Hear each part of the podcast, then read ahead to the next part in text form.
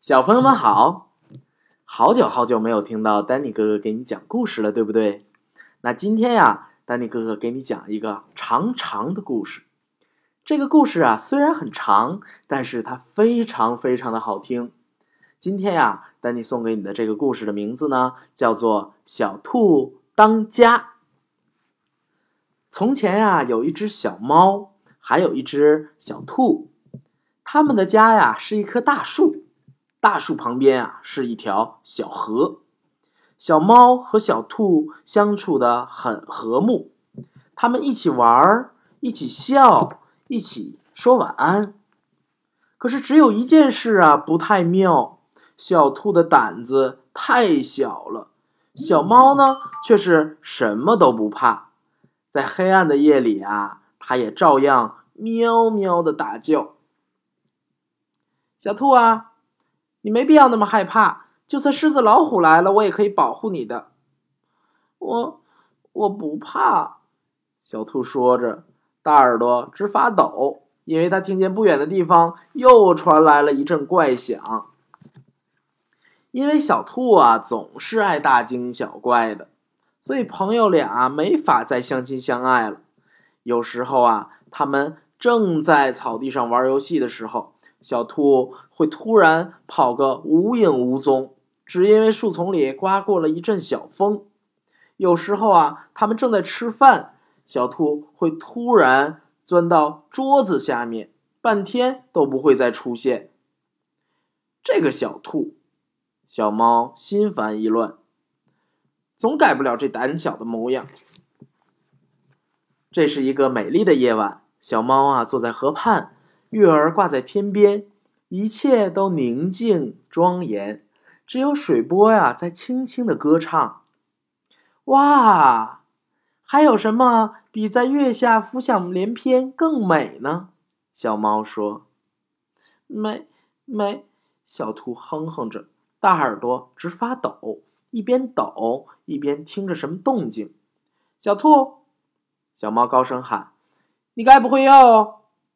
可他话还没说完，小兔已经在他背后缩成了一团。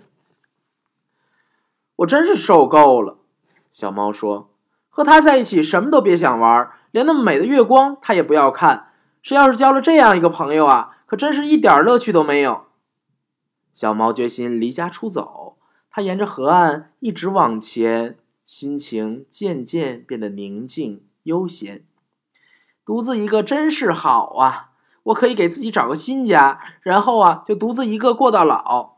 他开心的喵喵叫。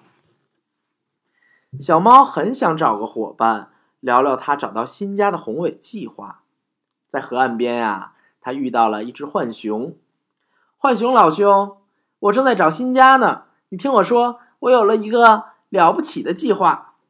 小猫啊，赶快上去跟浣熊搭话。可浣熊啊，根本没有搭理他，人家正忙着捉螃蟹，只顾盯着石头底下。小猫只好继续溜达。他呀，又遇上了几只水獭。水獭老弟，我正要找新家呢，你们听我说，我有了一个了不起的计划。小猫上去又跟水獭搭话。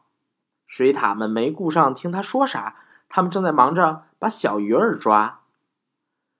独自一个待着最好了，小猫说着就离开了那儿。可遗憾的是啊，没有谁赞同他这句话。暖暖的阳光照耀着大树。今天小猫不在家，没有谁来保护我。狮子要来了，老虎要来了，还有妖怪。小兔啊，很害怕。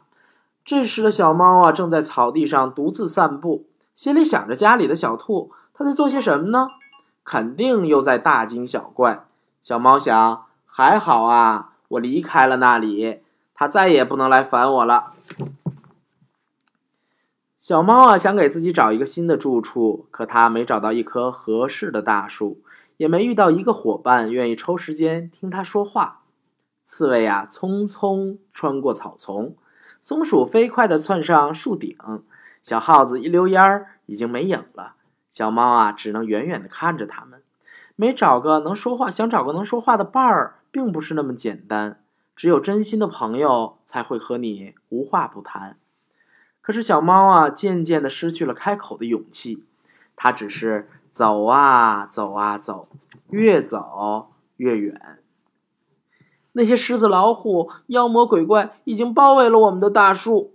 家里的小兔自言自语：“等到小猫回来，他们早把一切都吞下了肚了。”可怜的小猫，它可是它是我最好的朋友，我怎么能这样让妖怪吞了我们的家？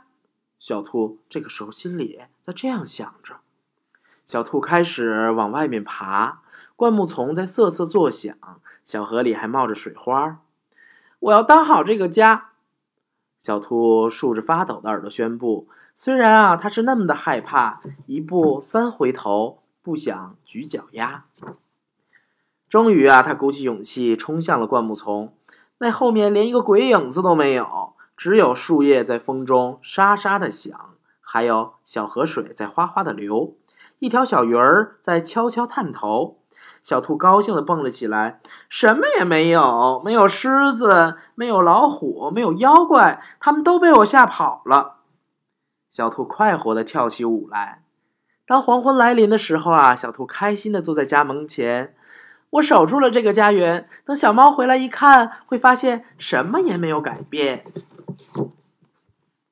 小兔还不知道，小猫忽然离开就是要找一个新的家园。可新家呀，真不容易找。小猫找了一整天，兜了一个大圈儿，最后啊，又跑回到原来那棵树下。小兔，小兔，小猫高声叫：“我回来了！”小兔和小猫又一起坐到了河畔。这是一个美妙的夜晚，月儿挂在天边，一切都宁静庄严，只有水波在轻轻歌唱。现在小兔又要被吓跑了。小猫暗暗想：它总是这样的。小猫等啊等，等啊等，等啊等，可是小兔啊，只是安静的坐着，竖着两只笔直的大耳朵。你知道吗，小猫？小兔说道：“在我最害怕的时候，我想到了你，于是啊，我决定守住咱们的家。”小兔，你真好。小猫回答。他们俩就这样依偎着坐在河边，看着月亮浮想联翩，并且很高兴，他们都有了一段自己的历险。好了，故事讲完了，小朋友们，你们从今天这个故事里学到了什么呢？那么，赶快跟丹尼哥哥来分享一下吧，好不好？